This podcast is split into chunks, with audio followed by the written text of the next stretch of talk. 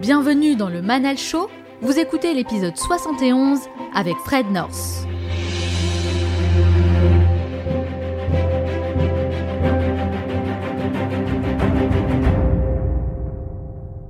Les grands réalisateurs américains, c'est là où j'adore, c'est qu'ils nous disent jamais comment faire. Do your thing. Ça, j'ai besoin. Michael Bay, moi, il m'a déjà dit, il m'a dit, This is the beginning of my movie, don't fuck it up. C'est le début de mon film, tu me, tu, me le niques pas, celui-là. Et il y a plein de pilotes d'hélico, ils sont là, euh, ok, tu veux que je fasse quoi? Mais c'est pas ça, mon pote. Tu dois savoir. Dans cet épisode, je vous emmène à la rencontre de Fred North, le seul pilote d'hélicoptère français à travailler sur les plus grosses productions hollywoodiennes. Les réalisateurs américains lui confient les plus grands projets de captation aérienne et ces images vues du ciel contribuent énormément au succès des plus grands blockbusters. Il exerce un métier très peu connu et il faut dire que ce n'est pas vraiment le genre d'option qu'on nous présente à l'école. Pourtant, c'est un univers passionnant qui offre des opportunités incroyables. Il a accepté de partager son expérience avec nous, sans filtre et sans langue de bois, en mettant le doigt sur les obstacles qu'il a rencontrés en France et qui l'ont poussé à partir s'installer à Los Angeles, en Californie. Il a également livré des anecdotes passionnantes sur son métier et a partagé des enseignements très inspirants. Comme d'habitude, je terminerai cette émission en partageant avec vous les trois meilleurs conseils à retenir de mon entretien avec Fred North. Et n'oubliez pas, certains veulent que ça arrive, d'autres aimeraient que ça arrive, et seulement quelques-uns font que ça arrive. Cette émission dure 50 minutes et pas une de plus, alors soyez attentifs et faites partie de ceux qui font que ça arrive. Passez à l'action.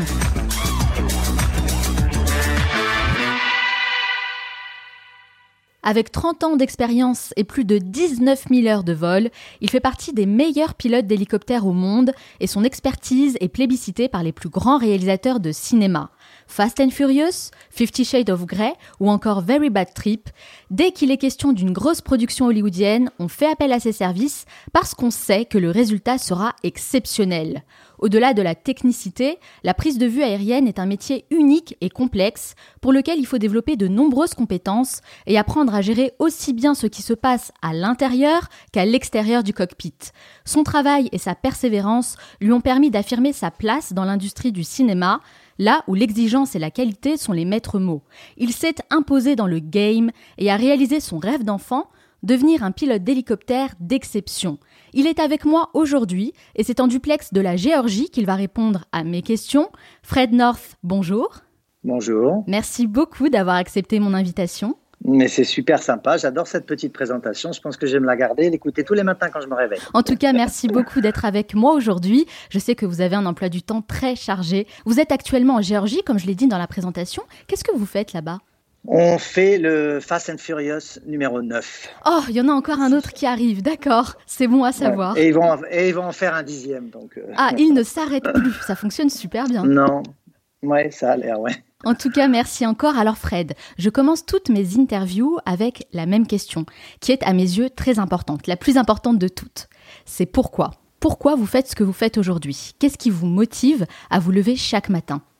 Ah, C'est une question euh, très personnelle, ça. C'est vrai. Euh, quand j'étais petit, euh, on vivait en Afrique, mes parents étaient profs de français, et je me souviens, j'avais 8-9 ans, j'étais au Sénégal, et j'étais avec mes copains, euh, sénégalais et on était dans la rue et soudain on, entend euh, un hélicoptère de l'armée qui nous passe au-dessus de la tête. Et euh, c'était une Alouette 2 à l'époque, cette espèce de bulle là. Et donc, et il se pose dans le stade de foot à, côté, qui est plein de sable évidemment. Et donc, on l'entend se poser. Et avec tous mes copains sénégalais, on était une dizaine, on court comme des fous furieux pour voir cet engin de dingue se poser dans le, notre stade. Et quand j'arrive, je vois cet hélicoptère posé en plein milieu du dans le sable, la poussière et tout. Et en fait, ça m'a un peu. Je me suis dit, c'est quoi cet engin venu du ciel? Ah, Pour moi, à l'époque, en Afrique, le petit blanc là, et, en fait, ça m'a en fait, ça m'a fait un choc. Et je me suis dit, mais c'est incroyable cette machine. Et le et le pilote était un Français et il faisait un reportage pour l'armée sénégalaise à l'époque. Et, euh, et en fait, comme j'étais le seul blanc là, avec les 500 Sénégalais qui étaient avec moi, parce que tout le village s'est pointé. Euh, et en fait, il m'a dit, euh, écoute, on, peut prendre 4-5 enfants pour vous emmener faire un tour. Du coup, moi et mes, mes, mes quatre, quatre, copains sénégalais, on est montés dans l'hélico. Il n'y avait pas de porte. Il n'y avait pas les portes. Ah, et on est monté et, et nous a emmené voir le, fleuve Sénégal à l'époque. C'était à 5-10 minutes de là. Et ça, ça a été incroyable. et en fait, après, quand on s'est posé, quand on s'est posé, euh, le bruit, la vibration, le, le, le, le, côté électrique de la situation, tous les, tous les enfants, les gens qui étaient là, qui regardaient. Et, euh, et en fait, c'est ça qui a déclenché le. En me disant un jour, je serai pilote d'hélicoptère. C'est à ce moment-là que vous êtes dit, OK, un jour, je serai pilote. C'est à ce moment-là. Et en fait, euh, quand j'étais, j'ai commencé à faire l'armée, j'avais 18-19 ans. Et en fait, c'est là que j'ai commencé à réfléchir sérieusement comment pouvoir le faire. Donc c'est dix ans après, en fait, que vous êtes revenu sur ce rêve d'enfant. Oui, c'est ça. À peu près. pour essayer de le, faire à peu près, en faire une réalité. Voilà. D'accord, en tout cas, c'est une, une, jolie histoire. C'est vrai que le, brevet de pilote d'hélico, c'est beaucoup d'argent, surtout quand on débute. Hein. Alors, comment vous avez financé vos premières heures de vol? Alors, en fait, j'ai utilisé trois méthodes, puisque euh, mes parents, en fait, à l'époque, m'ont filé 50 000 francs, on va dire 8 000 euros, parce qu'en fait, c'est ce qu'ils donnaient à chaque enfant. On était quatre. Donc, ils m'ont dit, OK, nous, on fait un effort, on te donne la même chose à toi d'un seul coup, parce qu'évidemment, les autres, ça a été sur 4-5 ans.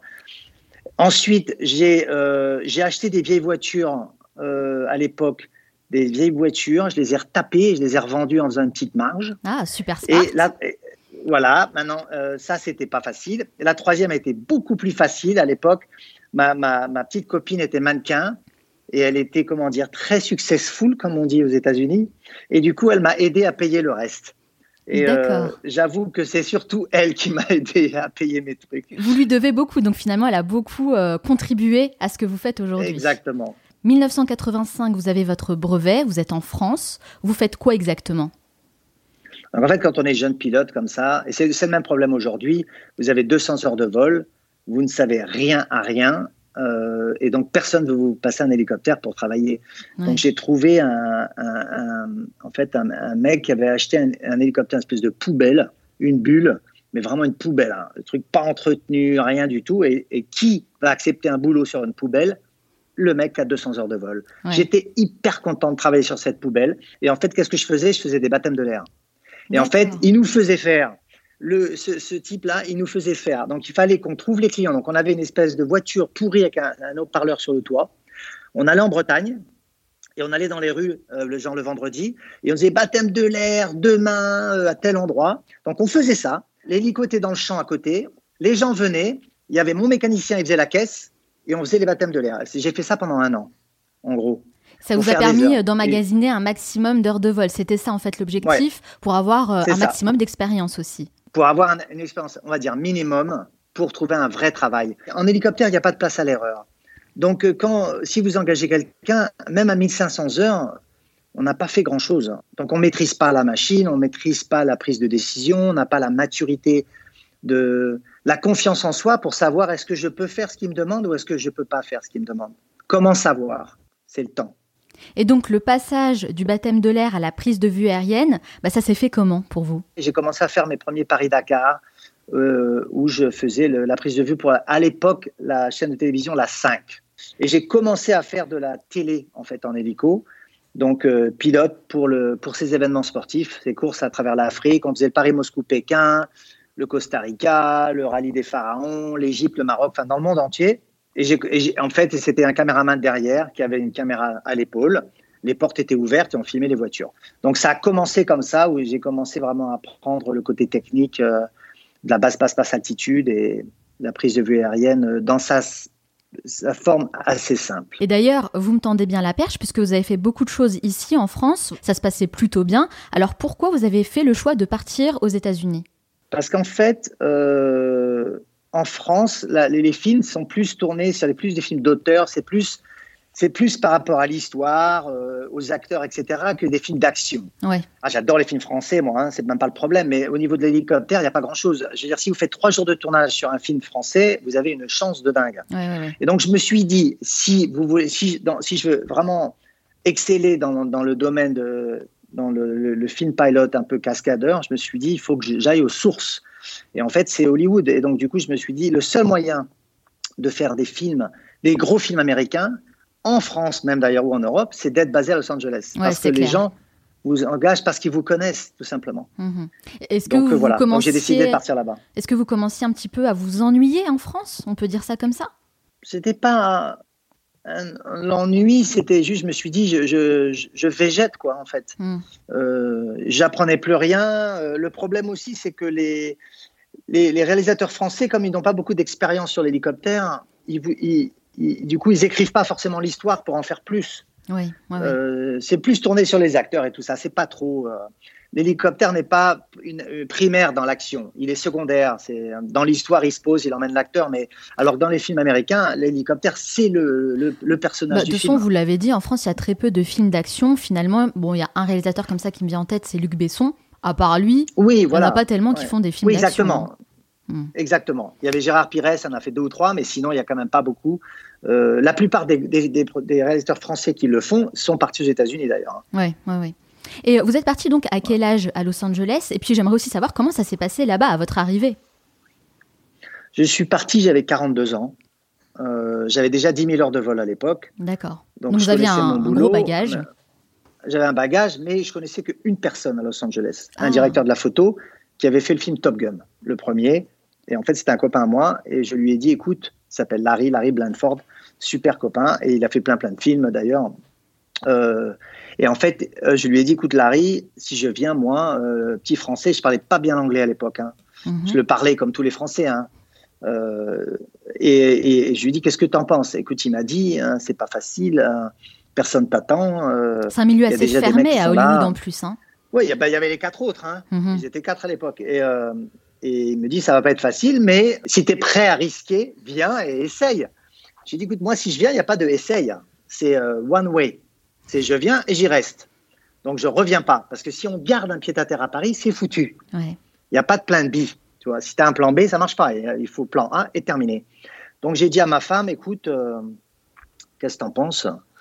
Et puis elle, m'a dit, je suis partante et tout. Et puis ah, c'est génial d'avoir le support. On a tout vendu, on s'est cassé. C'est bien d'avoir le soutien quand même de, sa conjointe. Ah non, mais c'est bien sûr, elle était enceinte jusqu'aux narines et tout, c'était pas simple. Hein. D'accord. Est-ce qu'on peut dire que Larry, ça a été quand même votre passe d'entrée finalement dans le milieu de ah Hollywood Il vous a beaucoup aidé. 100%. Sans, sans connaître quelqu'un, c'est difficile de faire sa place. On peut pas. On peut pas. C'est impossible. C'est fermé. Il faut quelqu'un pour ouvrir la porte.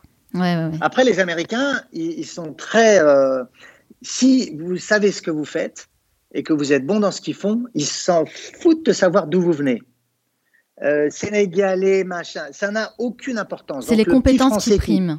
Qui, baragouinent, voilà. Donc en fait, ça tout de suite. Euh, moi, ils m'ont tout, de suite expliqué. Ils m'ont dit on s'en fout d'où tu viens, but cream rise to the top. So, are you the cream? Mhm. Fin de l'histoire. Mhm. Il faut vraiment être bon dans ce qu'on fait. Je me batte. Mhm. Ouais, exactement. C'est ça, ils sont très exigeants, mais je suis contente que vous le disiez parce que euh, j'en parle beaucoup. Moi, je vais régulièrement aux États-Unis. J'aime beaucoup la mentalité en fait anglo-saxonne, surtout quand il s'agit du travail qui est complètement différente de ce qu'on peut trouver ici en France. C'est vrai, là-bas, on peut tenter sa chance et tout est basé vraiment sur les compétences, sur la qualité du travail. Je trouve ça hyper important. Et quand j'en parle ici en France, bon, c'est pas super bien accepté. Vous voyez, on a l'impression qu'on fait un peu du French bashing. Les Français sont un peu, mais non, euh, t'exagères. Mais si, c'est la réalité. Et vous, ah Fred North, vous le confirmez aujourd'hui. Ah ouais, 100%. En fait, même aujourd'hui, aujourd'hui, ça va pas. Moi, c'était il y a 15 ans, mais je peux, euh, je peux vous dire une chose. Si vous avez, si vous êtes un expert dans quelque chose et que vous excellez et vous avez une attitude qui est vraiment positive dans le travail, à 100%, vous réussissez. Ça, j'ai aucun doute là-dessus. Alors c'est vrai, Fred, vous êtes parti sans aucune certitude, hein, finalement. Vous êtes euh, vraiment mis en danger.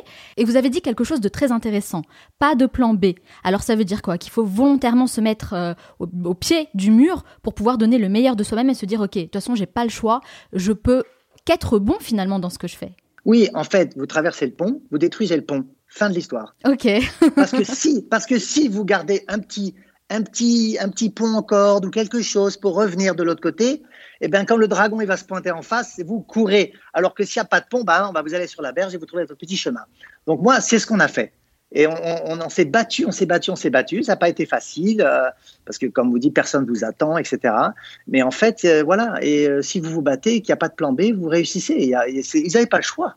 Mais c'est super intéressant parce que je reçois énormément d'invités ici dans le, dans le podcast et on me parle souvent de plan B justement. Hein. On me dit voilà, il faut toujours avoir une route secours en quelque sorte. Euh, non. On ne sait jamais comment ça se passe, voilà. Et, c'est pour ça aussi qu'on nous incite beaucoup en France à faire des études, avoir un diplôme. Si jamais ça se passe mal dans ce qu'on a envie de faire, on a toujours voilà, la, petite échelle, on a quelque chose en tout cas à quoi raccrocher. Et en fait, ça c'est complètement con parce que si c'est tout dans la personnalité de la personne et non pas dans son bagage. Et pour vous, c'est quoi justement Quel genre de personnalité il faut avoir pour réussir comme ça aux États-Unis? Quelles sont les qualités importantes à développer? Alors, vous avez dit déjà l'état d'esprit positif, ça c'est une chose. Une fois qu'on a ça, il faut l'expertise. Il faut une expertise, ok? Il y a énormément de Français qui viennent aux États-Unis, ils n'ont pas d'expertise. Hmm. Je sais pas, je vais ouvrir un restaurant, je vais faire ci, je vais faire ça. Mais écoute, mon vieux, il te faut une expertise. Peu importe ce que tu fais, il te faut une expertise. On s'en fout de ce que c'est. N'importe quoi. Une expertise. Si tu as une expertise, tu seras bien payé pour ce que tu fais, tu trouveras du travail. Et aux États-Unis, c'est encore pire. Ils adorent en fait les gens qui ont une vraie connaissance de quelque chose de précis. Hmm. Ils n'aiment pas du tout le mec vague. Euh, tu peux pas les bullshiter comme on dit. Hein. Voilà. Comme je le disais, vous êtes l'un des seuls pilotes à Hollywood à posséder des licences à l'international. Vous pouvez travailler aux USA, en Europe, au Canada, au Japon, au Brésil, en Afrique. Alors ça veut dire quoi? Est-ce que vous êtes parti dans chacun de ces pays pour valider des licences spéciales? Un petit peu ça. Euh, en fait, vous avez des licences, des licences primaires, des vraies licences. Comme euh, aux États-Unis, j'ai une vraie licence comme tout le monde. Et en fait, en Europe, j'ai aussi une vraie licence qui couvre toute l'Europe. Et en fait, cette licence-là s'appelle euh, une licence JAR, J-A-R, et en fait, elle, elle regroupe 65 pays. D'accord. Euh, et elle est reconnue parce qu'elle elle a un niveau assez élevé. D'accord, ok. C'est intéressant. En tout cas, je ne connaissais pas du tout ce système. Euh, le fait de passer toutes ces licences, c'est un investissement sur vous-même. Est-ce qu'on peut dire que finalement, ça vous donne un avantage sur les autres pilotes? Oui, absolument. En fait, à Hollywood, on est, cinq pilotes à faire ce que je fais. Et en fait, faire les grosses cascades, etc., on est cinq approuvé par les studios. Et en fait, euh, je suis le seul qui ait les licences à l'international. Quand j'ai regardé les quatre autres pilotes ce qu'ils faisaient, tous très compétents et des gens très bien et tout, hein, mais en fait, ils étaient dans une espèce de routine parce que c'était tous les quatre et ils avaient, ils avaient le marché. Et en fait, moi, je me suis dit, qu'est-ce que je peux apporter différent? Et c'est là, je me suis dit, ce que vous avez relevé tout à l'heure, les licences à l'international. parce que ces pilotes-là, ils ont du mal à aller au Canada, par exemple. On ne peut pas piloter un hélicoptère, euh, même avec un pilote canadien, avec des doubles commandes si on n'a pas la licence du pays. Parce que le, la complexité à Hollywood, c'est que pour être euh, accepté par les studios, il faut être euh, dans le, syndicat du SAG, qui est le Screen Actor Guild, et qui en fait, le, tous les acteurs et les cascadeurs font partie du SAG. Et si tu ne fais pas partie du SAG, tu ne peux pas travailler pour un studio. Parce que c'est les agréments qui passent ensemble. Mais pour être SAG, il faut être filmé au moins une fois dans sa vie et être dans le film. D'accord, c'est un Donc en fait, c'est comment faire. En fait, mm. comment faire du coup Parce que c'est le chat qui se, le, il se mord la queue. Et donc du coup, mon copain Larry, mon copain directeur de la photo qui a fait Top Gun, il m'a dit écoute, j'ai un boulot qui s'appelle les, Fantastic Four, les quatre fantastiques, au Canada. Il n'y a aucun des pilotes américains qui peuvent le faire. On ne veut pas prendre un pilote canadien parce qu'il n'y a pas d'expert en cinéma. Je, te, je peux me démerder à te faire prendre par le SAG, par le studio, même si tu n'as pas été filmé, si tu as la licence canadienne. en fait, il m'a appelé, c'était le mois de février. vraiment pour cette opportunité en particulier. Voilà, mais la complexité de la chose, c'est que quand il m'a appelé, c'était genre le 15 février. Le film commençait le 15 mars. Ah oui. Et il m'a dit, il faut que tu aies ta licence avant le 15 mars. Donc 30 euh, jours top chrono. non mais oui, mais je lui ai dit c'est impossible. Normalement, pour passer une licence faut, faut comprendre, c'est une licence à part entière, c'est pas une validation. Il, me fallait une licence, ok? Et, et, et, c'est pas que ça. Une fois que tu as ta licence, il faut que la compagnie canadienne dise ok, le français là, ok, on lui donne un hélicoptère à 3 millions de dollars, vas-y, prends-le. Sachant qu'en plus on, ne vous connaît, pas. Ouais. Non, on te connaît pas, tu as fait zéro film dans ta life et euh, vas-y, prends l'hélico à 3 millions et va faire le con avec. Donc tout ça, et je dis à mon copain Larry, écoute, pas de problème, je serai là. Et je me dis, putain, comment je vais faire Comment je vais faire Donc, je suis parti, j'ai contacté une école à Montréal et euh, je les ai appelés. J'ai dit, écoute, c'est quoi votre programme euh, pour faire une licence canadienne? Ils m'ont dit, c'est trois mois. C'est le, voilà, le plus court, c'est trois mois. J'ai dit, non, mais ça, ça va pas le faire parce que j'avais 15 jours pour la faire et après, il fallait que je me fasse validé par la compagnie canadienne. Bref, il me fallait un peu de temps pour ça. Ils m'ont dit, ah non, mais ça, c'est pas possible. 15 jours, c'est pas possible. Juste le théorique, c'est trois mois. Et j'ai dit, mais il n'y a pas un moyen de le faire en, candidat libre. Et ils m'ont dit, si, tu peux le faire en candidat libre. Et j'ai dit, ça veut dire quoi? Ça veut dire que je me pointe à l'examen je passe le test. Ils m'ont dit oui. J'ai dit, OK, merci. Du coup, j'ai pris l'avion. J'ai été à Montréal. J'ai été à l'école. J'ai fait un jour dans cette école qui dure trois mois. et il y avait deux instructeurs qui étaient là. Du coup, après cette, cette journée-là, je suis allé voir les deux mecs là et je leur ai dit écoutez les mecs, si je vous paye un peu de sous là, vous, je, vous, je loue une maison, vous restez avec moi pendant dix jours, on bosse à peu près 16 heures par jour, donc de 6 heures à minuit tous les jours. Je vous paye ce que vous voulez et au bout de 10 jours, je passe l'examen théorique canadien. Est-ce que vous êtes d'accord? Je vous donne 1000 euros. Donc ils se sont mis en congé pour l'école où ils étaient j'ai loué la baraque et on s'est mis en sous-marin là pendant pendant dix jours. On a bossé de 6 heures du matin à minuit pendant les dix jours et ils m'ont foutu l'examen dans la tête. Et ce qui était très drôle, c'est que quand j'ai fait l'examen, c'était comme ils étaient comme avec une femme enceinte qui allait accoucher d'un bébé. Ils avaient tellement, ils étaient tellement stressés pour moi de rater l'examen. L'examen dure trois heures et ils étaient là dans la salle d'attente. Ok, moi je faisais l'examen pendant trois heures. Ils étaient plus stressés que moi. Moi, j'étais stressé grave, mais les deux là, et c'était génial parce qu'en fait, j'ai fait l'examen, je l'ai eu à 95%, un truc comme ça, donc on était hyper contents. Ah ouais, et en fait, c'est comme ça que j'ai fait mon théorique.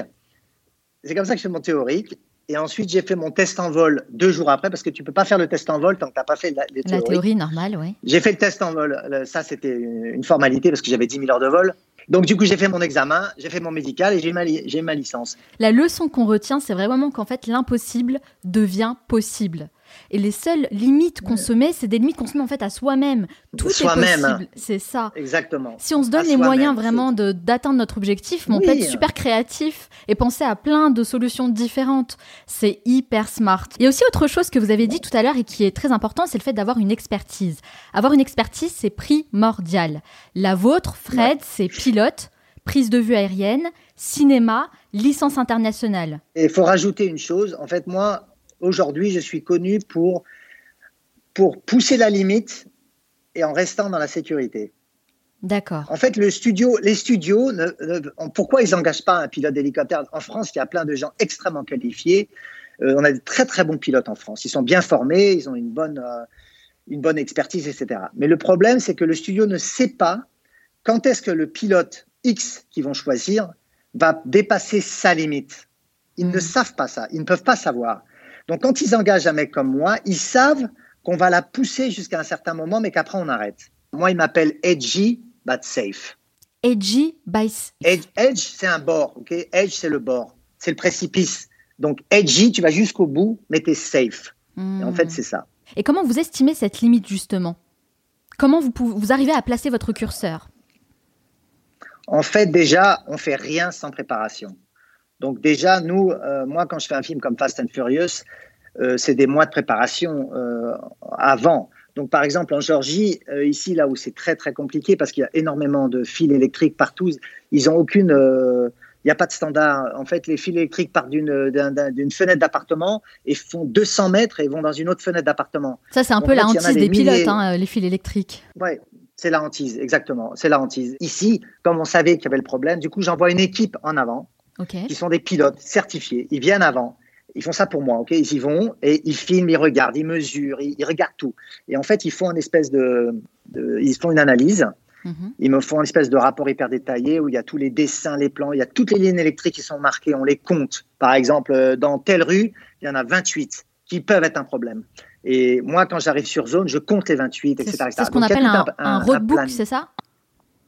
C'est ça, roadmap, roadbook. Roadmap, ok. Et, donc, ce que je veux dire, c'est qu'une fois que ça s'est fait, après, on pousse les limites dans notre boîte qui a été complètement euh, vérifiée, checkée. On ne sort pas de cette boîte-là. Donc, les conneries, on les fait dans la boîte. On ne sort pas de ça. Et c'est pour ça que euh, le studio, ils te donneront toujours les moyens et l'argent de faire ce travail. Et c'est pour ça qu'on fait jamais rien au hasard. Et on, on essaie de minimiser le risque au maximum. C'est un risque maîtrisé. C'est un risque contrôlé. Contrôlé. Contrôlé. Ouais, hyper important. Parce qu'on le maîtrise que quand c'est terminé, en fait. Et, comment ça se passe? Parce que c'est vrai, vous êtes arrivé, vous m'avez dit, il y avait quatre pilotes d'hélicoptères déjà installés à Hollywood, euh, voilà, qui avaient le marché, qui, euh, qui travaillaient déjà en fait sur place avec les grands réalisateurs. Le fait d'être un Français qui débarque comme ça dans une industrie aussi puissante que celle du cinéma, cinéma hollywoodien, est-ce que c'est plutôt pour vous un, un atout ou c'était plutôt un handicap? Non, je crois que c'est un atout. Parce qu'en fait, moi, je suis arrivé là avec un œil tout neuf. Et chaque fois que j'avais un film que je devais faire, je regardais les films de, de, ce que ce, réalisateur avait fait. Donc, je regardais son style, sa manière de bouger la caméra. Et je prenais mon téléphone et je filmais sur la télé les petites séquences aériennes que lui avait fait dans le passé. Je regardais ah. qu'est-ce qu'ils avaient fait les autres et j'analysais tous ces petits détails. Et oui, en vous fait, étudiez en fait son travail. Exactement. J'ai étudié son travail et pour voir son style. Par exemple, on prend un mec comme Michael Bay, mhm. qui fait les Transformers, est hyper connu. Et en fait, lui, tout ce qu'il aime, c'est les caméras qui bougent. En fait, c'est pas le, le, le, sujet bouge, mais la caméra bouge plus vite que le sujet. Et en fait, quand tu comprends ça et qu'il est en longue focale, etc., du coup, après, c'est facile. Tu fais ça, déjà, tu as 50%, il est content déjà, le mec. Ensuite, tout ce que tu as à faire, c'est raconter l'histoire et comprendre. Mais donc, moi, je me suis vraiment mis dedans. Alors que mes collègues, euh, comme ils, avaient déjà réussi, eux, ils étaient un peu euh, en, croisière. Ouais, c'était un peu leur zone de confort finalement, c'est euh, leur travail au quotidien, voilà, c'est ce qu'ils font tous les jours. Et, exactement. Et du coup, les réalisateurs, quand ils m'ont vu, ils ont dit mais putain, c'est qui celui-là? Parce que du coup, moi, je connaissais tous leurs films, je connaissais leurs scènes. Quand ils me disaient bon ben, on va faire ce plan-là, oui, c'est comme dans ce film-là que tu as fait, est-ce que c'est ça que tu veux? Machin. Et ils me disaient avec l'accent français, ça et, le ratage linguistique parce que du coup mon anglais n'était pas très bon, ça les faisait marrer et donc du coup il y a une espèce de connexion. Mais ils ont dû kiffer, ils ont dû kiffer avoir quelqu'un comme ça qui était passionné, qui était à fond et en plus bah on peut dire vraiment que vous vous êtes donné les moyens de votre succès. Il n'y a pas de secret, il faut travailler. Aujourd'hui c'est vrai. Il y a, j'invite d'ailleurs j'invite vraiment les auditeurs à se rendre sur votre page Facebook où vous publiez régulièrement votre travail. Et là, on se rend vraiment compte de la technicité et de la rigueur que ça implique pour préparer un plan qui au final bah, va durer quelques secondes à l'image. Et, d'ailleurs, je me demande toujours, est-ce que c'est pas un peu frustrant de faire tout ce travail pour quelques secondes comme ça à l'écran? Non, parce que euh, d'abord, il n'y a pas beaucoup de jobs euh, où on peut voir son travail à l'écran. D'abord, euh, je ne sais pas pour vous, vous, vous avez la chance parce que vous avez vos, enregistrements. Mais il y a quand même plein de gens dans la vie, la plupart d'ailleurs, ils travaillent et c'est rare de voir tout son travail dans un produit fini. Oui, un résultat concret. Il y en a, mais il y en a concret. Ok, nous, quand on travaille, on voit notre travail à l'écran. Et en fait, dans la vie, en règle générale, on le dit toujours, c'est pas le temps qui compte, ok, c'est les instants vécus, ok. Que si je vois pas beaucoup mes enfants, mais quand je les vois, c'est très précieux, c'est fort, etc c'est pas, c'est pas. Il y a des parents qui voient leurs enfants, ok, euh, mois, euh, euh, toute l'année, mais ils rentrent chez eux à 9 h du soir, et tout le monde est fatigué, ils repartent le matin à 7 h ok. Moi, quand je suis à Los Angeles, j'ai du temps, je les vois, je vais à l'école avec eux, je les emmène, etc. On va jouer au tennis, c'est du quality donc, time. donc, tout ce que je veux dire, c'est que quand on fait un film, et que même si c'est que 5 secondes, on s'en fout. Hein. Ces 5 secondes, elles sont énormes. Ouais. Les séquences d'hélico dans les films coûtent très très cher hein, à produire. Est-ce que vous pouvez nous donner quelques chiffres pour, pour qu'on arrive à se rendre bien compte en fait de l'investissement que ça demande? Alors en fait, c'est un peu évidemment variable en fonction de ce qu'on fait, mais on va dire qu'une journée, euh, une journée d'un hélicoptère caméra avec euh, toute une équipe, euh, moi mon équipe, on est cinq ou on est six, c'est à peu près 25 000 dollars par jour. Ok. On va dire. Hein, en moyenne. En Donc si on fait 30 jours, faites le calcul comme sur Fast and Furious. En tout cas, ça fait beaucoup d'argent. Mhm. Voilà. Mais si vous voulez, euh, qu'est-ce que vous avez? Vous avez l'hélicoptère le plus puissant que vous puissiez trouver. Vous avez euh, tout le monde est super qualifié. Euh, on a un système caméra qui coûtait des millions de dollars, des caméras qui coûtent hyper cher. Donc tout est le A. Ok, tout est A. Moment d'arrogance pour moi pendant deux secondes, mais je veux dire, on est tous hyper qualifiés, d'accord? Et en fait, on se donne tous à 1000%. Et en fait, c'est ça coûte cher. Après, il y a moyen de tout. Vous pouvez faire la même chose. Euh, euh, avec une qualité moindre et tout ça. Voilà, après on n'a pas le même résultat. Bon, en tout cas, pour avoir euh, Fred North, c'est 25 000 dollars par jour, all inclusive, c'est ça? Pour l'hélico caméra, voilà, on est prêt à filmer. Ok, d'accord, c'est moi à savoir, Fred. voilà. Mais alors, comment vous vous êtes rendu indispensable auprès des productions. C'est quoi en fait la Fred North Touch En fait, aujourd'hui, on a des privis, ça s'appelle. C'est que quand ils font un film, dans les gros films, en tout cas, tout le film est fait en, en, comme un dessin animé. C'est le storyboard en fait. C'est un storyboard animé. Animé, d'accord. Ok, je comprends. C'est pas dessiné, mhm. il est animé. Mhm. Donc en fait, on a ça.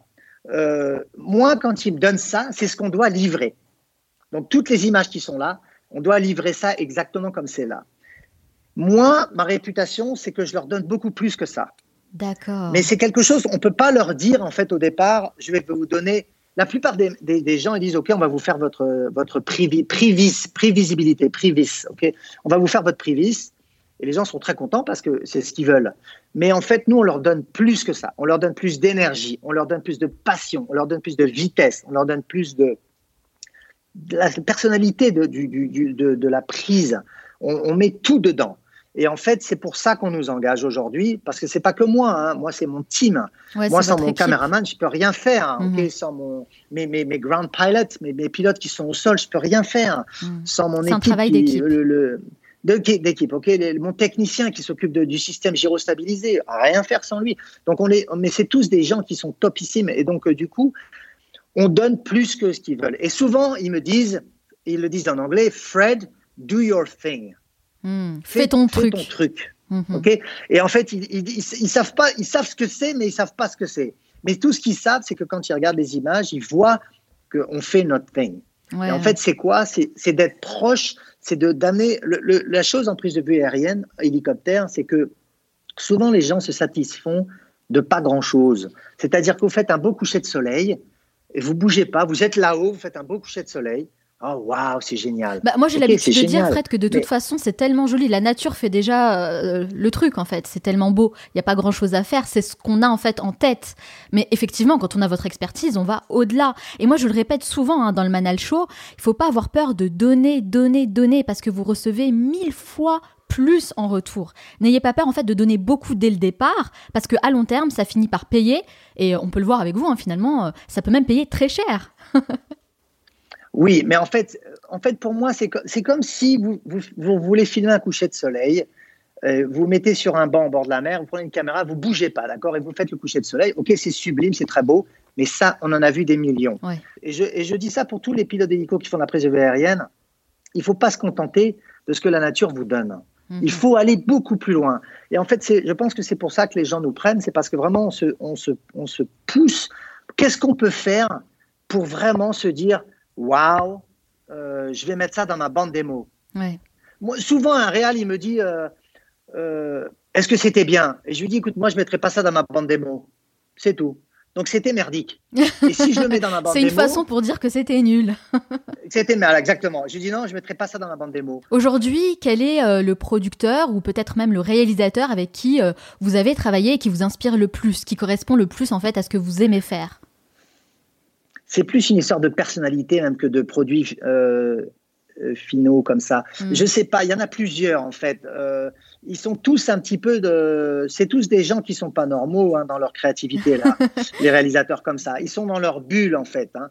Donc, euh, j'admire leur, euh, leur vision parce que le, réalisateur, c'est un boulot hyper difficile. Euh, le, le, le, mec, il porte le poids du film, il a, il a tout le film dans sa tête, alors qu'il n'y a rien encore. Et, et, et, le, et le mec, il est jugé sur un week-end. Donc, il bosse pendant cinq ans et il est jugé sur un week-end, le mec. Alors que nous, on a la chance, ça n'a pas tellement d'importance. Si le film marche, génial. S'il marche pas, mon travail, il ne mm. change pas. Mm. Mais on lui, continuera à vous appeler. bien sûr, mais lui, c'est un week-end. Mm-hmm. Donc, il faut tout faire pour aider le, réalisateur. Moi, je pars du principe que il faut se donner à fond pour aider ce mec. C'est pour ça que moi, quand un réalisateur me demande quelque chose, je dis jamais non. Je propose toujours une solution de rechange si je ne peux pas le faire. Et je dis toujours à mon équipe, je veux jamais entendre non. Et les mecs me disent, ouais, mais toi, t'es un taré, tu dis oui à tout. J'ai dit non, je dis pas oui du tout à tout, mais simplement, je, lui, je réfléchis comment je peux faire pour l'aider à, avoir ce qu'il veut. Parce que le problème du réalisateur, je sais pas, vous, vous êtes un réalisateur pour ça, mais il y en a qui ont du mal à exprimer ce qu'ils veulent. Oui. Mhm. Il faut, il faut qu'ils nous disent tout simplement ce qu'ils ont besoin et qu'ils nous disent pas ce comment le faire. Le problème du réalisateur, c'est que souvent, c'est un leadership. C'est un leader. Il dit comment faire les choses.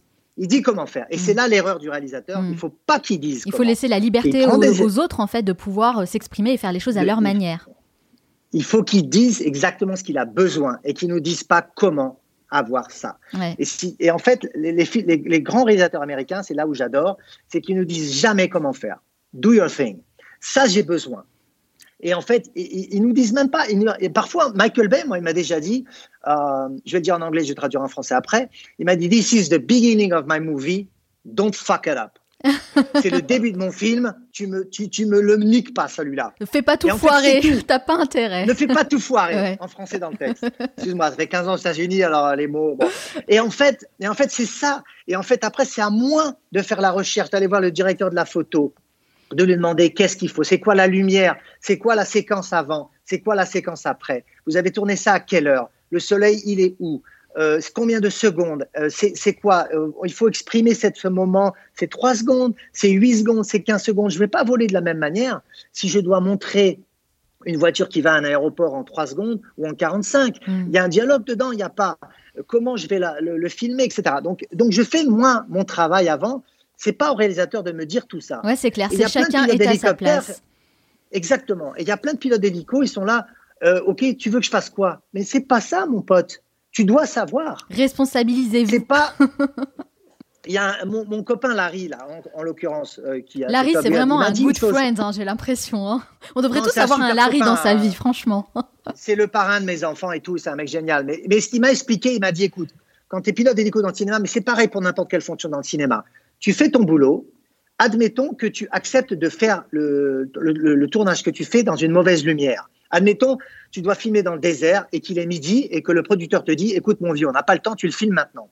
Si tu acceptes de filmer cette séquence à midi, dans une lumière pourrie, ok, et qu'après tu regardes le film fini, un an plus tard au cinéma, et que tu vois que la prise de vue est mauvaise, elle est pourrie parce que la lumière est mauvaise, tu ne peux ne faire des reproches qu'à toi-même. C'est hmm. ta responsabilité et pas celle du producteur. Le producteur, il s'en fout. Si toi t'acceptes, ça devient ton problème. Et en fait, j'ai appris ça parce qu'il y a un film qui s'appelle, je crois que c'est 24, c'est le, le film où l'acteur il part faire du, euh, de l'escalade et il se coince le bras dans les, dans les rochers oui, je vois, et il est obligé de se couper le bras. Ouais, ouais, ouais. Je sais plus comment il s'appelle?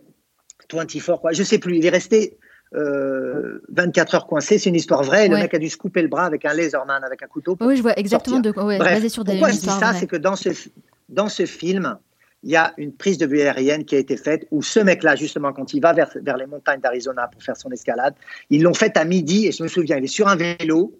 J'ai vu le film, je l'ai vu. Il est sur un vélo et ils ont filmé ça à midi. J'ai vu l'ombre du vélo est verticale.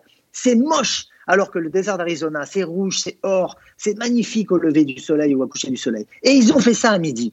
J'ai appelé le caméraman et le pilote qui ont fait le film et j'ai dit What the fuck? Qu'est-ce que vous avez fait là? C'est quoi Pourquoi vous avez fait ça? Pourquoi vous avez fait ça? Et le mec il m'a dit Mais écoute Fred, le producteur nous a dit on n'a pas le choix. Et, et écoute, j'ai appelé Larry, j'ai dit écoute Larry, comment on fait dans ces cas-là? Il m'a dit écoute Fred, tu te démerdes, tu trouves une excuse. Et donc, en fait, maintenant, si je tombe sur un producteur qui vraiment veut rien savoir parce qu'il veut que je le fasse, je lui dis, tu sais, j'adorerais le tourner à midi, mais là, il y a, des militaires qui font des, des, tests en vol, on est bloqué au sol jusqu'à 17h. ah, c'est vraiment con. Et du coup, maintenant, je ne. En fait, la leçon, c'est qu'il ne faut pas accepter de faire tout et n'importe quoi si on sait que le résultat sera moche, en fait. C'est notre responsabilité. C'est votre responsabilité, c'est votre image, c'est votre réputation. Et le réalisateur, on ne, on, ne, on ne, rend pas service au réalisateur en ramenant des trucs pourris comme ça. Et si et un film est réussi quand chacun, à tous les niveaux, que ce soit le, le direct, l'art directeur, le directeur de la photo, le mec, si on fait tout ça, le film est une réussite. Pour moi, Fred, un vrai professionnel, honnêtement, pour moi, être un vrai professionnel, c'est avoir des exigences et vraiment de les imposer avec fermeté. C'est comme ça qu'on voit qu'on a affaire avec quelqu'un de pro, parce que vous savez de quoi vous parlez. Je vais donner un exemple qui est quand même assez moindre par rapport à vous. Hein. Je travaille pas encore avec les réalisateurs américains, mais pour ce podcast, par exemple, je refuse fermement de faire les interviews le matin. Parce que je sais que le matin c'est pas là où je suis la meilleure en fait dans ce que je fais. Donc non. Et il faut vraiment imposer ça, avoir ces exigences et c'est comme ça qu'on arrive à avoir un très très bon résultat, bah, en tout cas une qualité qui nous convient, qui nous satisfait. Le problème quand on est, on est, confiant dans ce qu'on fait et qu'on impose nos décisions, on veut pas devenir un abruti. Oui. Ok, un arrogant. Euh, alors en anglais, il y a d'autres termes. je dis ça pourquoi? Parce qu'il y a plein de gens sont arrogants dans notre monde, qui ont des égaux démesurés. Et en fait, souvent, ces gens-là savent très bien ce qu'ils font. un petit dictateur, en, fait. Complètement. Et en mhm. fait, c'est très important. Et je dis ça parce que dans le monde d'Hollywood, il y a quand même plein de gens comme ça. En anglais, ils disent ça comme ça, et je vais le traduire après en français. Ils disent It's not because you're confident that you have to be a dick about it. Mhm. Donc c'est pas parce que tu as confiance en toi que mhm. tu dois ok être un mhm. abruti par rapport à ça. Et je dis ça parce que il faut réussir, il faut réussir à avoir cette confiance en soi, prendre des décisions sans marcher sur la gueule des autres. Je dis ça pour les auditeurs parce que avec, bien, avec bienveillance, avec bienveillance et en respectant euh, les autres et avec beaucoup d'humilité. C'est important, c'est vrai, c'est une grosse nuance et je suis vraiment contente que vous que vous le précisiez. C'est très important. Mais vous savez, Fred, lors d'une discussion avec un pilote euh, il y a quelques années, je lui ai posé cette question c'est quoi un bon pilote? Et sa réponse m'a beaucoup, beaucoup marqué. Il m'a répondu, en fait, il n'y a pas de bons pilotes, il n'y a que des vieux pilotes. Je dirais que moi, je ne suis pas tout à fait d'accord là-dessus parce que quand vous prenez les statistiques, les statistiques d'accidents, euh, la, plupart des accidents sont faits par des pilotes chevronnés, des pilotes qui ont plus de 7000 heures de vol. Et en fait, ce qui veut dire, c'est qu'en fait, si vous arrivez à la retraite et que vous êtes, euh, euh, vous êtes un vieux pilote, ça veut dire que, que vous avez réussi votre C'est ça. C'est que vous en êtes bien sorti finalement, vous êtes encore vivant. Oui, moi, je dirais que pour moi un bon pilote, c'est vraiment quelqu'un qui se connaît soi-même très très bien euh, et qui connaît ses limites. Parce que le problème quand on est pilote d'hélicoptère, c'est un peu euh, différent par rapport à un pilote d'avion, parce qu'un pilote de ligne, il est contrôlé le mec du début à la fin. Nous, on n'est pas contrôlé. Mhm. D'accord? On fait notre licence et après on est dans la nature. Mhm. Et donc le problème de ça, c'est qu'en fait, vous êtes, vous êtes voué à vous-même. Donc, en fait, pour moi, un bon pilote, quand il y a plein de, jeunes qui m'envoient sur Instagram euh, euh, des, comment je peux faire pour être pilote dans le cinéma et tout, et, je leur dis, euh, déjà, il faut savoir si vous vous connaissez vous-même. C'est un bon conseil, je trouve. C'est un très bon conseil. Jusqu'où vous pouvez vous pousser là. Oui, c'est Est-ce qu'il sait jusqu'où? Parce qu'on est notre plus gros ennemi. Un bon pilote, en tout cas pour vous, c'est quelqu'un qui se connaît bien, qui connaît ses limites. Oui, parce qu'il va se gérer, du coup, le mec. Et du coup, il va rien lui arriver parce qu'il sait quand il doit arrêter. Alors vous, Fred, vous vous voyez continuer jusqu'à quand pour ne pas faire le vol de trop? Euh, Alors, euh, je sais pas. En fait, je n'ai pas d'idée. Euh, déjà, aux États-Unis, il n'y a pas d'histoire de retraite 65 ans, 62 ans. Ça n'existe pas, ça. Donc déjà, il n'y a pas de je fais le plan retraite. Ça n'existe pas. C'est vous qui décidez de votre retraite en fait, la retraite, les pilotes cascadeurs comme moi, on peut la prendre à partir de 65 parce que c'est comme ça que c'est prévu au niveau financier. Mais en fait, les Américains, euh, pour vous donner une idée, mon caméraman a 70 ans. Mhm. Tout ça pour dire que euh, j'ai pas de, vision. La seule chose que, en fait, je me dis, et qu'en fait, aux États-Unis, ils font, c'est que la retraite, c'est quoi? C'est qu'en fait, tu n'as plus besoin financièrement de travailler, mais tu continues à travailler. Par passion. Et en fait, j'adore cette idée-là parce que tu veux plus avoir de pression. Tu veux le faire mm. parce que ça te fait plaisir. Parce que mm. le problème de tous les gens qui prennent leur retraite, c'est le vide du jour au lendemain. Mm. Et donc, c'est pas bon mentalement, des points intellectuels, c'est pas bon physiquement et tout. Donc, moi, je me dis, je veux pas continuer à bosser comme un chacal jusqu'à 80 balais. Non. Mais par contre, réduire le rythme, réduire la cadence, mais continuer à travailler pour euh, rester en forme, en fait. Pour les choses, voilà, c'est pas, oui, c'est le plaisir pour stimuler de, faire son des cerveau. choses exceptionnelles. exactement. Oui, hmm. euh, mais moins travailler, faire des choses euh, beaucoup plus de qualité, faire que des films qui m'intéressent. Euh, voilà, c'est ça l'idée de, du, de la seconde partie de ma life, on va dire. D'accord, ok. Et c'est quoi le revers de la médaille? Parce que j'imagine qu'il y en a toujours un revers. Oui, le revers de la médaille, c'est qu'on est beaucoup parti. Euh, j'ai une femme exceptionnelle, euh, les enfants sont géniaux et tout, ils sont habitués et tout, mais c'est dur hein, d'être parti de sa famille euh, beaucoup. moi, je, je, sais que ça, ça j'ai beaucoup de peine avec ça. FaceTime et tout, c'est bien, mais bon, c'est pas pareil. Donc ça, c'est le revers de la médaille. Les voyages et tout, c'est pas facile. là, quand je vais rentrer mardi, on prend l'avion, il décolle à 3 heures du matin. c'est tout ça, quoi. Tout mm. ça, c'est les mauvais côtés. Euh, De toute façon, on rien peut pas tout avoir dans la vie, voilà, c'est ça. C'est que de toute façon, on doit faire des sacrifices et des choix, on peut pas tout avoir dans la vie. Non, non. Alors Fred, on l'a bien vu tout au long de cet entretien, vous êtes un homme de challenge. Les films sur lesquels vous travaillez font des centaines de millions de téléspectateurs à travers le monde.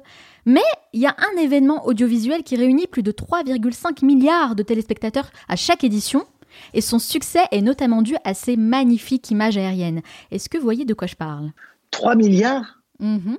De téléspectateurs cumulés, hein. et c'est vrai qu'il y a de magnifiques prises de vue aériennes. Alors, je parle évidemment du Tour de France, bien sûr. Ah, le Tour de France. Le Tour de. France. Alors, comment ça se fait que vous n'ayez jamais travaillé sur cet événement, sachant que c'est un événement français?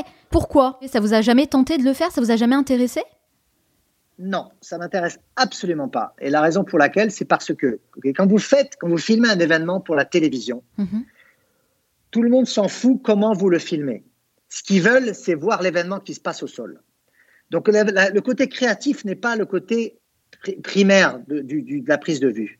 Le côté primaire, c'est d'avoir l'événement qui se passe, parce que c'est ça qui compte. Ouais. Après, oui, le côté secondaire, c'est comment tu le filmes. Mais comme c'est pas, on peut pas euh, mettre toute notre énergie sur la manière de le filmer, et on est obligé de mettre l'énergie sur ce qui se passe. Du coup, forcément, le côté créa- créatif euh, n'existe pas. Mhm. Donc oui, s'ils ont un coucher de soleil, il faut coucher de soleil. Après, ils montent les mecs qui passent la ligne d'arrivée, mais c'est pas, c'est pas ce que je fais moi. Donc, pour vous, il n'y a, y a aucun intérêt, en fait? Aucun intérêt. En tout cas, c'était très intéressant. Merci beaucoup, Fred North, d'avoir répondu à toutes mes questions. Mais ce n'est pas totalement fini. À la fin de chaque interview, je pose une série de questions rafales. Il faut répondre le plus spontanément possible, hein, sans trop réfléchir. Le but, c'est de mieux vous connaître. Ça dure 1 minute 30. Est-ce que vous êtes prêts? Allez-y. C'est parti Quelle est la première chose que vous faites en vous levant le matin Vous, vous avez pas envie de savoir ça. Qu'avez-vous pris au petit déjeuner aujourd'hui J'ai pris euh, des céréales, j'ai pris euh, un yaourt et deux œufs Quel est l'endroit où vous aimez aller pour vous ressourcer à Kauai, une île qui est sur l'archipel de Hawaï. Quel est le dernier livre que vous avez lu J'ai pas lu de livre depuis une éternité, donc je lis que des livres techniques. Quelle est votre plus grande peur? Euh, Mauvaise santé, avoir une mauvaise santé. Vous dormez combien d'heures par nuit? 7 heures par nuit. Quelle est la mauvaise habitude dont vous aimeriez vous débarrasser? Manger du chocolat tous les jours. Et l'habitude qui a changé votre vie? Le sport, Quel animal vous représente le mieux? Le singe, je pense. Quelle application utilisez-vous le plus? Instagram. Quel est votre film ou documentaire préféré Les vieux James Bond. Quel livre offririez-vous en premier Des livres sur euh, comment voir la vie, je dirais. Mieux se connaître. Quelle est votre Madeleine de Proust Quelque chose qui vous rappelle automatiquement votre enfance. L'Afrique. Quelle est la chose à laquelle vous croyez et que les autres considèrent comme une folie Bah, que rien rien n'est impossible. Alors c'est un cliché à la con, mais voilà. Si vous disposiez de 100 euros et pas un euro de plus, dans quoi les investiriez-vous? Euh, J'achèterai du chocolat. De quel luxe vous ne pourriez pas vous passer? Les voitures, euh, les voitures anciennes. Quel est le meilleur conseil qu'on vous ait donné? Travailler dur. Si vous pouviez inviter la personne que vous voulez à votre table, disons pour un déjeuner, n'importe qui sans limite, qui choisiriez-vous? Président Obama. Selon vos proches, quelle est votre plus grande qualité? La gentillesse, je pense. Et selon vous, quel est votre plus grand défaut? Manger trop de chocolat. Quelle est la dernière chose que vous faites avant de dormir? Je bois de l'eau. Merci beaucoup Fred North d'avoir répondu à toutes mes questions et d'avoir partagé votre expérience. C'était vraiment très très intéressant. Alors, vous êtes actuellement en Géorgie pour le film Fast and Furious numéro 9, c'est ça? Oui, c'est ça. C'est quoi la suite pour vous? Quels sont les prochains tournages? Prochain tournage, euh, c'est un film qui s'appelle Sans remords, qui est, euh, qui est donc à- en Allemagne. Donc ça, c'est ce qu'on fait euh, dans dix jours. D'accord. Et ensuite, un autre film, euh, un, gros, fi- un, un gros film américain qui va se passer à, à Atlanta et en Islande. Ça, c'est jusqu'à la fin du mois de novembre. Et puis après, ça continue l'année prochaine. Il y a des- d'autres films, euh, des choses que je peux pas dire. Oui, j'imagine, je comprends. En tout cas, merci beaucoup encore une fois pour cet entretien. Si on veut en savoir davantage sur vous et sur ce que vous faites, où peut-on vous retrouver? Je dirais que Insta, Facebook, en fait, je mets sur Instagram et ça va directement sur Facebook. Mais en fait, je ne fais pas trop sur Facebook. Euh, Instagram, ça représente bien un peu le, le travail. Sinon, j'ai un site internet aussi sur lequel les gens peuvent me trouver. Euh, ils tapent mon nom et puis voilà, c'est réglé. Euh, je dirais qu'avec ces deux choses-là, On peut facilement vous suivre. une, une bonne idée. Bien absolument. sûr, moi je Ouais. partagerai aussi toutes les références sur le site lemanalshow.com. Merci. Merci encore Fred North, je vous souhaite beaucoup de succès dans tous vos futurs projets. Merci beaucoup. À bientôt. Nous arrivons à la fin de cette émission, mais avant de vous quitter, j'aimerais partager avec vous les trois meilleurs conseils à retenir de mon entretien avec Fred North. Conseil numéro 1, développer une expertise dans un domaine précis. D'abord parce qu'on ne peut pas être bon dans tout. On ne peut pas viser l'excellence et faire plein de choses à la fois. Si vous vous éparpillez trop, il y a forcément des choses que vous ferez moins bien ou pire encore, que vous ferez mal. Ensuite, parce que les gens veulent des experts et non pas des touches-à-tout. Et c'est d'autant plus vrai aujourd'hui avec les nouvelles technologies et l'intelligence artificielle, c'est une réalité avec laquelle il faut composer. Donc, dans cette nouvelle configuration, il y a comme une sorte de filtre naturel qui se crée pour éradiquer la médiocrité et privilégier l'excellence. Et puis, s'il y a bien une chose que j'ai comprise aussi, c'est que les gens sont prêts à mettre le prix et payer cher, même très cher, pour avoir un résultat exceptionnel. Fred North réunit ces trois points et aujourd'hui, il a le privilège de travailler avec les meilleurs réalisateurs de films hollywoodiens qui ne rechignent pas à payer ses services plus de 25 000 dollars la journée. Et oui, c'est le prix à payer pour bénéficier de son expertise. Conseil numéro 2, laissez tomber les plans B. Fred North est catégorique là-dessus. S'il avait eu un plan B, il ne se serait jamais autant impliqué dans son projet aux États-Unis. C'est une question d'état d'esprit. Finalement, c'est quand on se trouve au pied du mur qu'on donne vraiment le meilleur de soi-même. Et il y a un exemple très parlant qui me vient comme ça à l'esprit et que j'ai vu chez de nombreux entrepreneurs. Vous savez, c'est quand les allocations chômage expirent au bout de deux ans qu'ils commencent réellement à se bouger pour enfin concrétiser leur projet. Parce que tant qu'il y a une rentrée d'argent régulière, eh bien on se la coule douce. C'est quand on est dans une situation d'urgence et qu'on n'a plus le choix qu'on se bouge vraiment. C'est l'instinct de survie. Si vous vous donnez le choix, inconsciemment vous n'irez pas au bout de vos efforts et vous aurez même tendance à procrastiner. Alors ok, ça peut faire peur de se dire qu'on n'a pas de plan B, mais je pense que c'est une bonne manière de se booster pour trouver des solutions originales auxquelles on n'aurait jamais pensé si on était resté dans notre petit confort. Donc si vous avez actuellement un projet qui vous tient à cœur, faites comme Fred North. Prenez un aller sans retour et laissez tomber les plans B. Et enfin, conseil numéro 3, fake it until you make it. Une expression américaine qu'on pourrait traduire par fait semblant jusqu'à pouvoir y arriver. Concrètement, qu'est-ce que ça veut dire? Eh bien, cela veut dire que vous n'avez pas besoin d'être à 100% certain de ce que vous allez faire, ni d'être le meilleur avant de vous lancer. Je sais qu'on a un problème en France avec les personnes qui semblent avoir un peu trop confiance en elles. On les qualifie tout de suite de personnes hautaines et prétentieuses. Elles incarnent une sorte de danger pour celles et ceux qui ont un ego démesuré. Par contre, si quelqu'un dit qu'il souffre du syndrome de l'imposteur, là les réactions sont complètement différentes. Les rapports humains changent totalement. Et d'ailleurs, c'est un truc qu'on entend beaucoup ces derniers temps, le syndrome de l'imposteur. À force de le penser, bah c'est clair qu'on va tous finir par l'incarner. Moi, je pense qu'il faut apprendre à développer sa confiance en soi, et ça passe par deux choses le mental et la qualité de son travail. Donc, vous avez compris ce qu'il vous reste à faire. Fake it until you make it.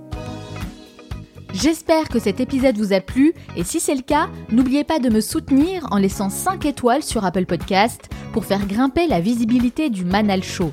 C'est vraiment très important pour moi, donc si vous ne l'avez pas encore fait, prenez deux petites minutes pour laisser un avis positif, parce que c'est de cette manière que vous pouvez m'aider concrètement à monter dans le classement des meilleurs podcasts, donc je compte sur vous. Si vous souhaitez aller encore plus loin et accéder à tout ce que j'envoie chaque semaine aux membres du club privé, eh vous pouvez tout simplement vous abonner gratuitement sur le site lemanalshow.com. Surveillez bien vos boîtes mail car vous allez recevoir des contenus à haute valeur ajoutée qui sont destinés uniquement aux abonnés. Je vous envoie vraiment le meilleur du meilleur. Et il faut dire que je prends un soin tout particulier à réaliser tous ces contenus exclusifs. Donc, rejoignez le club privé dès maintenant en vous abonnant sur lemanalshow.com. Merci beaucoup d'être resté jusqu'au bout. Nous, on se retrouve très bientôt pour un nouvel épisode. Ciao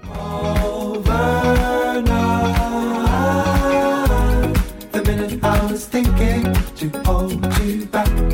The moment I was wishing it's overnight. The minute I was thinking to hold you back. The moment I was wishing it's overnight. The minute I was thinking to hold you back. The moment I was wishing it's overnight. The minute I was thinking to hold you back. The moment I was wishing it's overnight, slow.